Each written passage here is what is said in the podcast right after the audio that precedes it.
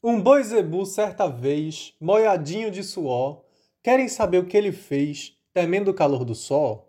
Foi um pouco demorar e uns minutos cochilar na sombra de um juazeiro que havia dentro da mata e firmou as quatro patas em riba de um formigueiro. Ai, esse cordel de Patativa do Assaré, chamado O Boi Zebu e as Formigas, me dá uma nostalgia danada. Desata um nó nas lembranças que eu tenho da minha infância, principalmente nas festas de família em que meu pai vivia recitando vários e vários cordéis, inclusive esse, que até um dia é, eu levei para a sala de aula na segunda série, que é o atual terceiro ano do ensino fundamental, anos iniciais, e minha turma chegou a fazer um trabalho com ele na aula de português, enfim. É, você que está me escutando agora ainda ouvirá muito sobre memórias por aqui. Isso é só o começo. Então, simbora!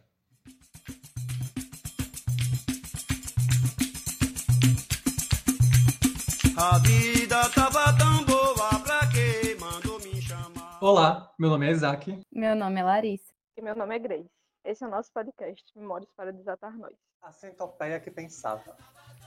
O menino que quase morreu afogado no lixo. Meu pé de laranja lima.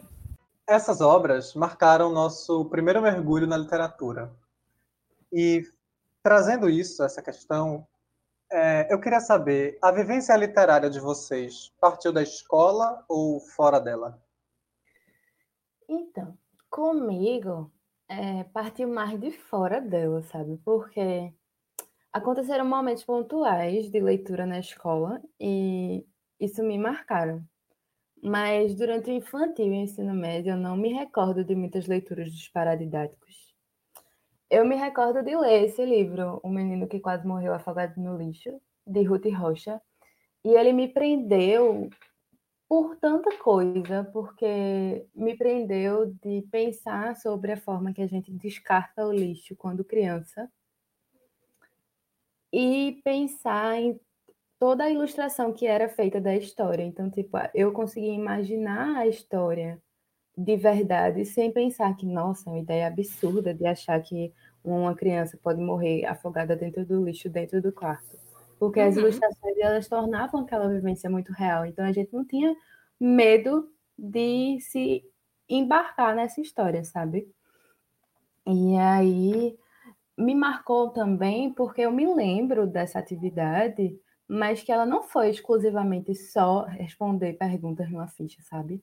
A professora conversou muito com a gente sobre isso, sobre é, o lixo, ela abordou também como a reciclagem. E assim, mesmo muito criança, eu acho que isso foi na alfabetização, é, ou depois da alfabetização, no, no, que a gente chamava antes de primeiro ano do ensino, funda, do ensino infantil. E aí me marcou muito pela história, sabe? E por a professora ter feito uma interpretação muito maior da história e não focado apenas na gramática. Amiga, sim, o meu também foi fora, mas aí é, era mais como contato familiar, porque esse livro foi repassado por manhã para mim, é, no Pé do Laranja Lima, e aí a gente tinha essa questão, porque foi a primeira obra que ela teve acesso, e é um livro bem tipo surradinho, acho que foi uma das primeiras edições que ela teve contato.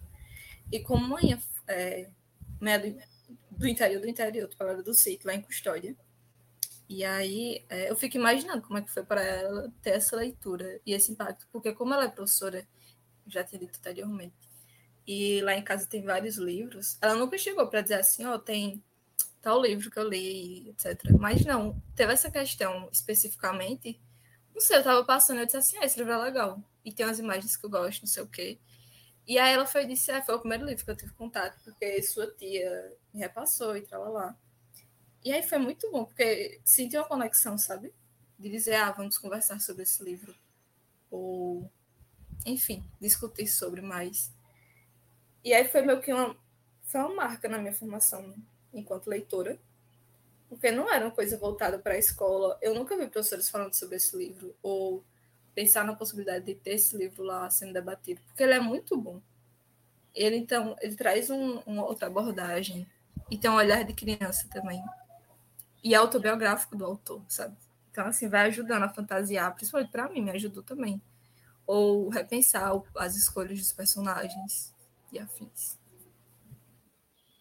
Bom, e falando por mim, é, eu concordo com as meninas e minha vivência literária partiu de fora da escola, mas ao mesmo tempo também partiu da escola, eu sinto que partiu de ambos. Desde antes de começar a escolarização, meus pais me incentivavam a ler livros, tanto pelo fato do meu pai ser professor de filosofia e só por isso ele já ter contato com muita leitura.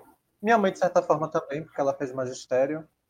É, quanto também pelo fato de eu ter uma irmã mais velha. E com isso eu já tinha livros em casa, porque eles também já incentivavam ela a ler. E eu lembro que meu pai, minha mãe, minha avó, sempre que podiam, eles liam livros para mim, seja naquele momento clássico de ler livros na hora de dormir, ou em algum momento de, de tédio, depois do almoço e era muito bom. É, além disso, como já citei antes, meu pai, que ele é do interior, Grace citou Custódia, meu pai é de Terra Nova, né, mas mora em Cabral E ele gosta muito de cordéis e de poesia matuta, né, como ele fala. E eu sempre adorava as declamações uhum. que, que ele fazia, seja em festas de família ou até para mim, para minha irmã, com minha mãe junto ou não. E era um verdadeiro show. Ai, mas a gente adorava. É, é muito bom. É muito bom. E já no contexto educacional, pensando na escola, desde criança, como eu falei, eu tinha biblioteca a meu favor, na primeira escola, além de várias brincadeiras e momentos lúdicos que envolviam a leitura, além da, da questão das imagens nos livros, né? A ilustração, acho que ajudou todos nós a nos interessarmos muito pelas leituras que a gente fazia. Com certeza, completamente. E aí, pensando nesse sentido mais, vocês tiveram obras que marcaram o letramento literário ou foi, foi uma obra completa? Ou foi tipo trechos específicos? Então, na verdade, é, para mim, foi muito mais como Marina Colassante escreveu em sua conferência escrita Como se fizesse um cavalo. Não foi exatamente um livro específico que marcou o um momento em que eu notei que eu gostava de livros e fiz. Agora eu vou começar a ler livros porque eu gostei. Foi a junção de várias leituras e vários livros com várias histórias me fizeram prestar atenção e ver o mundo de uma forma mais bonita. E aí, isso foi o que me cativou para a literatura. Então, assim como Marina ela aborda que se viu formada como leitora por vários livros que ela foi lendo e que eles colaboraram na formação da sua personalidade. Então, ela não seria a mesma pessoa, nem a mesma leitora sem uma das obras que leu. E aí eu me identifiquei, me identifiquei muito com isso, sabe? Porque apesar de eu ter livros que eu tenho preferência que eu posso nomear como meus livros favoritos, é, eles surgiram muito mais já no fim do ensino médio, sabe? Então, tipo, não foram eles que me marcaram para influenciar a ler livros. Eu já lia livros e conheci eles, entende? Entendo, amiga, completamente. É, no meu caso, eu lembro, a, pelo menos a primeira obra que me vem à cabeça seria realmente A Centopeia que Pensava, de Herbert de Souza Betinho, que basicamente vai falar de uma personagem, né, que é a Dona Centopeia, que tinha suas 100 patinhas e uma capacidade incrível de pensar. E a história faz a gente refletir sobre como, é, como pensando, né, como através do pensamento podemos ter ideias, podemos inventar histórias, podemos fazer bem aos outros e mudar o mundo. Esse tom bem para criança mesmo. E é ótimo porque o livro se passa dentro de uma semana e cada dia a dona Centopeia vai refletir sobre alguma coisa.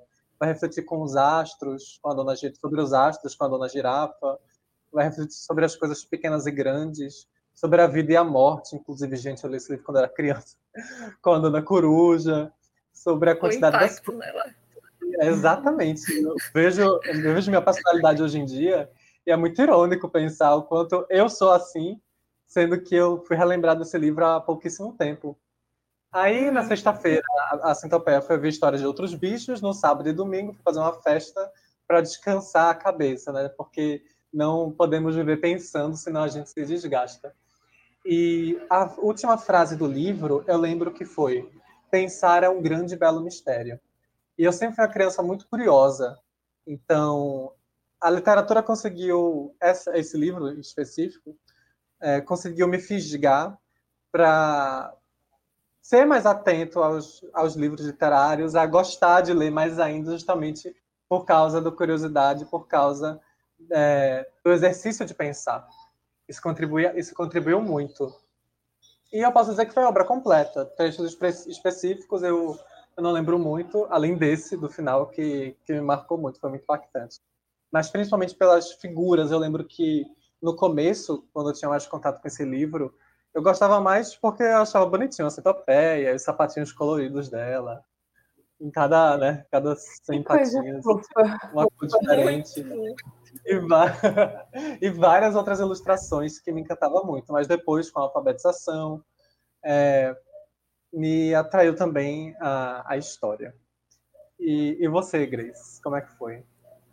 eu tive esse contato, assim, parecido com o teu, porque em, principalmente com o meu pé do Laranja Lima, do José Mauro de Vasconcelos, que ele tinha essa pegada mais autobiográfica, porque era realmente do próprio autor, que também é, tem um personagem principal que se chamava Zezinho, e ele vai falando, sabe, da...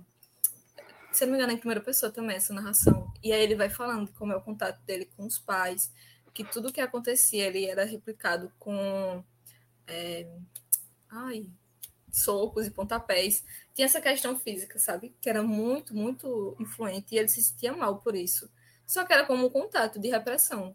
Ele fazia alguma coisa que seria visto como errado ou não, mas ele sempre iria apanhar por conta daquilo. E ele vai tendo como que um amadurecimento forçado de que você tem que trabalhar, você tem que ajudar seus pais em casa, não sei o quê. E aí ele se encontra com esse pé do Laranja Lima, que a família se muda por conta de questões não ter é, dinheiro para se manter na casa. E aí, é, cada um dos irmãos dele escolhem um, uma árvore. Aí tem o irmão mais velho que escolhe um pé de mangueira, grandão, não sei o que lá. Tem outro que escolhe um pé de melancia, se eu não me engano. E aí vem ele com um pé de laranja lima, que é tipo pequenininho, e ele fica com raiva no começo. E depois não, ele vai tendo esse contato, sabe? E tem uma parte que me chocou assim, porque eu fiquei, meu Deus.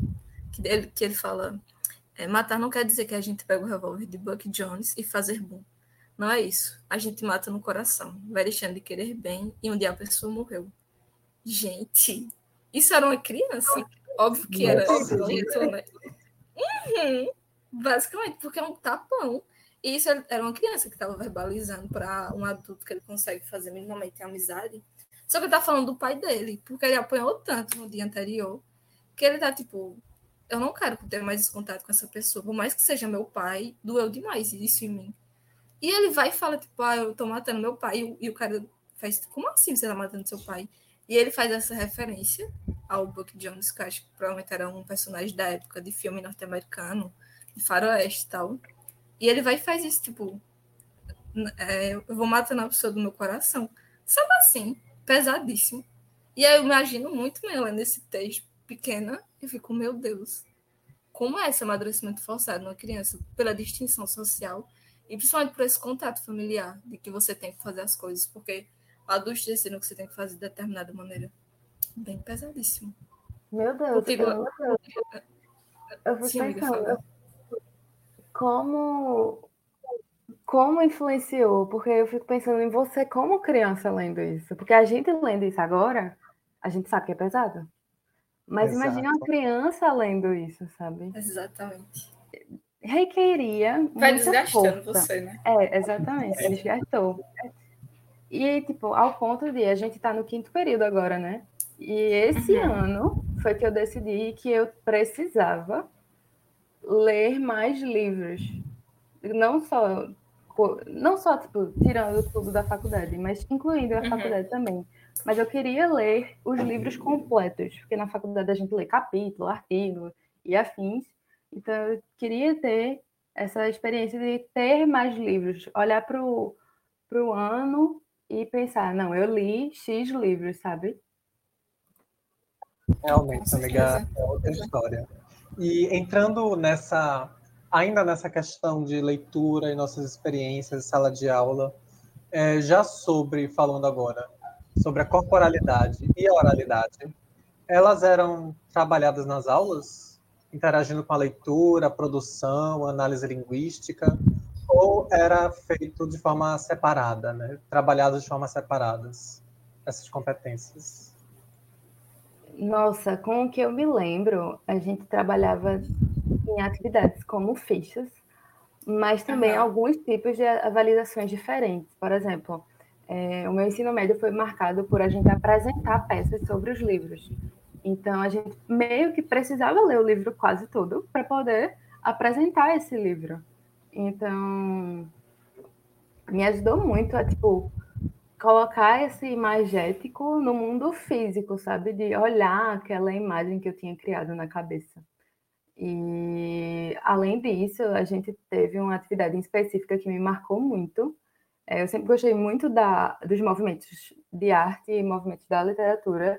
E aí, um dos projetos da, facu, da faculdade, meu Deus, um dos projetos da escola, perdão, é, foi justamente a gente desenhar e criar uma uhum. roupa e fazer, e tipo, literalmente fazer sobre algum movimento literário. E eu lembro que a gente ficou com surrealismo. Então a gente trabalhou muito aquele negócio líquido, mãos, é, relógios, num vestido, sabe? E o vestido uhum. foi feito TNT, era tudo muito primitivo, mas o, o que era muito importante era justamente a gente aplicar as ideias do movimento na roupa. E aí, de certa forma, isso me fez quebrar aquela parte de trabalhar a literatura apenas como responder fichas, fazer resumos e etc, sabe? Com e certeza. aí, tipo, vejo sim que meu fundamental ele foi muito mais gramatical e menos literatura. Mas quando chegou no ensino médio, com esses trabalhos, a gente acabava interagindo muito mais, sabe? Ele é maravilhoso. Eu tive esse contato assim também, mas ele foi muito no ensino médio que eu é, o meu professor ele fez aquela roda e aí teve um momento que a gente terminou de ler a hora da Estrela do Espectro e ele pediu para nossa turma fazer um, uma mini peça teatral. E aí o pessoal foi de Macabé, tipo, teve meus colegas que fizeram esse papel e eu fiquei com a parte de crítica literária. literária. E eu tive que desenvolver perguntas, tipo, questionando por que a personagem tinha feito determinada coisa, ou fazendo um, um recorte social. Enfim, foi muito uma certa tipo, outra experiência. E aí tinha oralidade naquele aspecto, porque eu estava, é, por mais que fosse com uma mini peça teatral que a gente fez na sala, mas tinha a questão da corporalidade, expressão. E é como Belintani falou, é, desse, dessa imbricação de dois termos e a ideia de que a oralidade passa por nosso corpo, porque de fato acontece esse repasse, essa junção, para que a gente consiga é, contextualizar ou repassar o que a gente está pensando. E aí no ensino fundamental já não tanto, era mais. A oralidade era muito citada na questão de ditados, para ver hum. nossa escrita, não sei o que, mas tipo, nada em conjunto, só no ensino médio mesmo que teve essa junção, especificamente assim. Com o tempo foi parecido, Isaac, ou foi mudando? Eu lembro que a corporalidade era bem trabalhada mais no infantil, com, por exemplo, peças de teatro, outras brincadeiras que a gente fazia no pátio, outras na sala de aula. É, tá para a leitura dos textos, em rodas de conversa. É, e a oralidade, na verdade, nem tanto. Era mais restrito à oralização de textos, como Marcus que até diferencia na, no livro Fala e Escrita mas é, oralidade de fato não, não chegava a ser. Ainda nessa época do infantil, porém, eu lembro de uma leitura e produção de textos serem atividades atreladas uma à outra, né? Mas a análise linguística não me recordo ter tido um papel explícito nessas produções. Eram mais aulas à parte, como vocês até trouxeram em alguns momentos. Já no que se refere ao ensino fundamental e no ensino médio, não lembro trabalho nenhum com oralidade e corporalidade. E, assim, corporalidade no fundamental, eu lembro apenas das aulas de artes, com uma professora maravilhosa que eu tive. e também no nono ano, em que a professora de português ela passou uma. Ela, entra... ela entrou na sala com vários livros. Ela escolheu livros pela sala, pela sala e uhum. dizia para escolhermos três para lermos e depois produzirmos um conto a partir dos livros que a gente leu. Depois a professora selecionou os melhores contos, né? É, e fez um livrinho para um evento que ia ter no colégio. Eu tenho esse livrinho até hoje, inclusive. E é a única coisa que eu lembro de produção e leitura, mas de análise linguística envolvendo esses, esses outros dois, não. Inclusive, é, me lembrei muito, é, ao estudarmos para fazer esse podcast, durante a produção, de um trecho de um livro de Rubem Alves, do, do educador e escritor Rubem Alves, de um livro chamado Palavras para Desatar Nós, que foi o que inspirou ao título do nosso podcast. E na apresentação, Rubem Alves fala: Sei que você sabe ler, juntar as letras, mas não sei qual o seu jeito de ler. Livro é como aqueles remédios antigos que tinham escrito modo de usar na bula. Se não for usado da maneira certa, não funciona, chegando mesmo a agravar a doença. O poder das palavras não está nelas mesmas, está no jeito como as lemos. Tarefa difícil que devemos aprender. É preciso ler com todo o corpo, não só com os olhos e intelecto. Um mesmo livro pode ser lido como o barulho de uma serra ou como o som de uma canção. Como disse o filósofo dinamarquês Kierkegaard, o poder mágico das palavras não se encontra no que elas dizem, mas no como são ditas. E essa magia das palavras, esse envolvimento do corpo com a leitura, tem tudo a ver com o que estudamos e pensamos em trabalhar envolvendo leitura, corporalidade e oralidade. Com certeza, ele faz um enorme gancho. E partindo desse, desse pressuposto de que Rubens falou e tu declamou agora, deu um trechinho, vocês sentem que essa vivência literária influenciou a leitura atual de vocês, ou acrescentou ou diminuiu? Ah, com certeza, totalmente no meu caso. É, o Isaac Leitor, pode assim dizer, de agora, é alguém que consegue ser capaz de, de transitar por vários gêneros literários, justamente por ter tido uma boa relação com os livros que eu li, além dos processos de letramento ao longo da escolarização, claro. Mas quando eu treinava para a redação do vestibular, por exemplo, eu percebi o quão necessário foram as minhas vivências literárias para compor meu repertório sociocultural que é da, um dos níveis de análise da redação do Enem, por exemplo. E atualmente na faculdade eu sinto que os livros que eu li, seja realmente para um estudo ou para, ou para um refúgio emocional, me servem de base até hoje para o meu processo criativo e até como referências possíveis em produções de artigo e outros textos. Já para fora do meio educacional, eu posso dizer que o meu amor pela leitura só, só vem crescendo. Embora, claro, graças à grande carga de textos teóricos e afazeres da faculdade, eu não consiga ler tanto quanto eu gostaria, que nem disse Larissa, né, amiga? Sim. É, sobre essa pergunta de Grace, comigo também, ela influenciou bastante com a leitura de agora, porque no ensino médio eu fui arrematando esse amor pela literatura e conhecendo os movimentos políticos e sociais, sabe?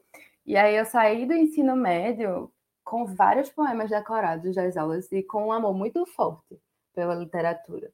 E aí, além disso, o que mais me chamava a atenção é que essa posição política que tanto eu precisava adentrar por questão de necessidade pessoal mesmo, de é um traço de minha personalidade ser um, uma pessoa política, é, a identificação com vários dos textos que me faziam ter mais sede de conhecer de acordo com aquele movimento político. Justamente o que cabe citar também a doutora Isadora Joaquim.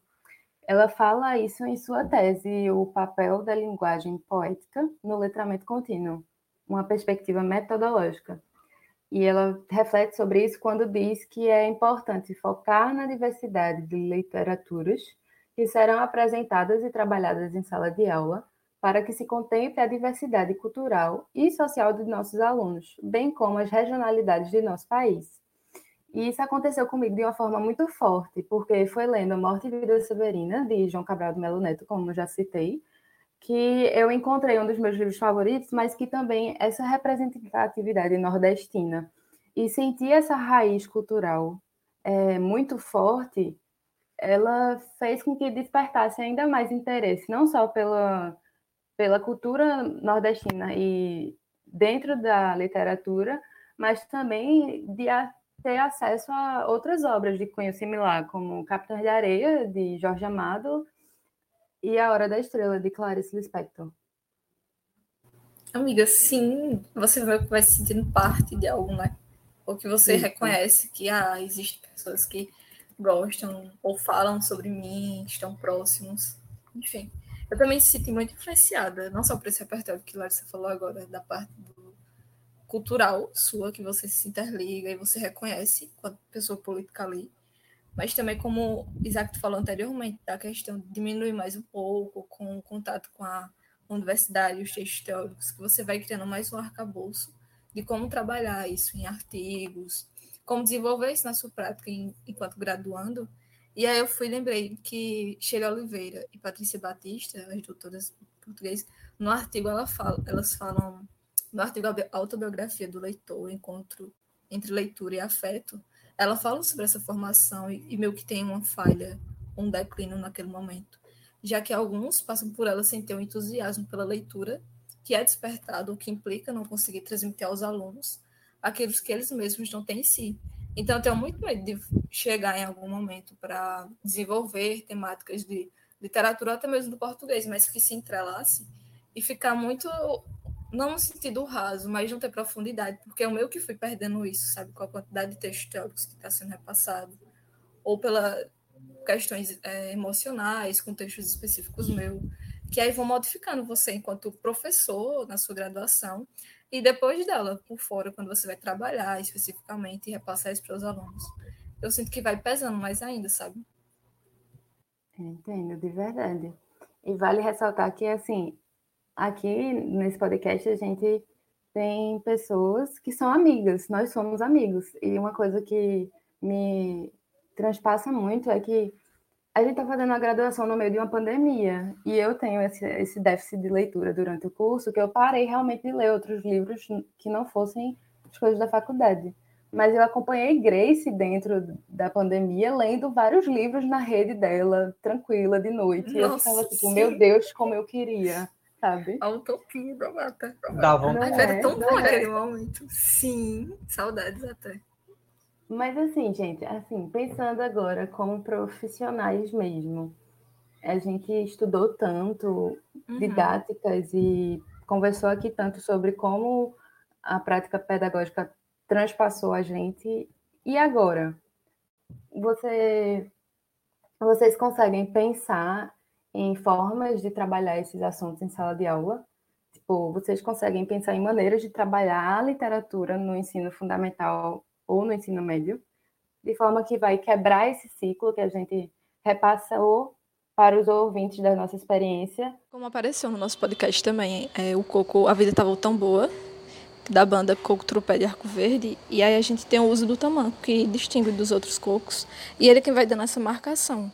Então a gente pode trabalhar com isso na sala de aula, por exemplo, na sílaba, silabação poética. Então tem essa distinção e dá para a gente utilizar e servir de, de material didático mesmo.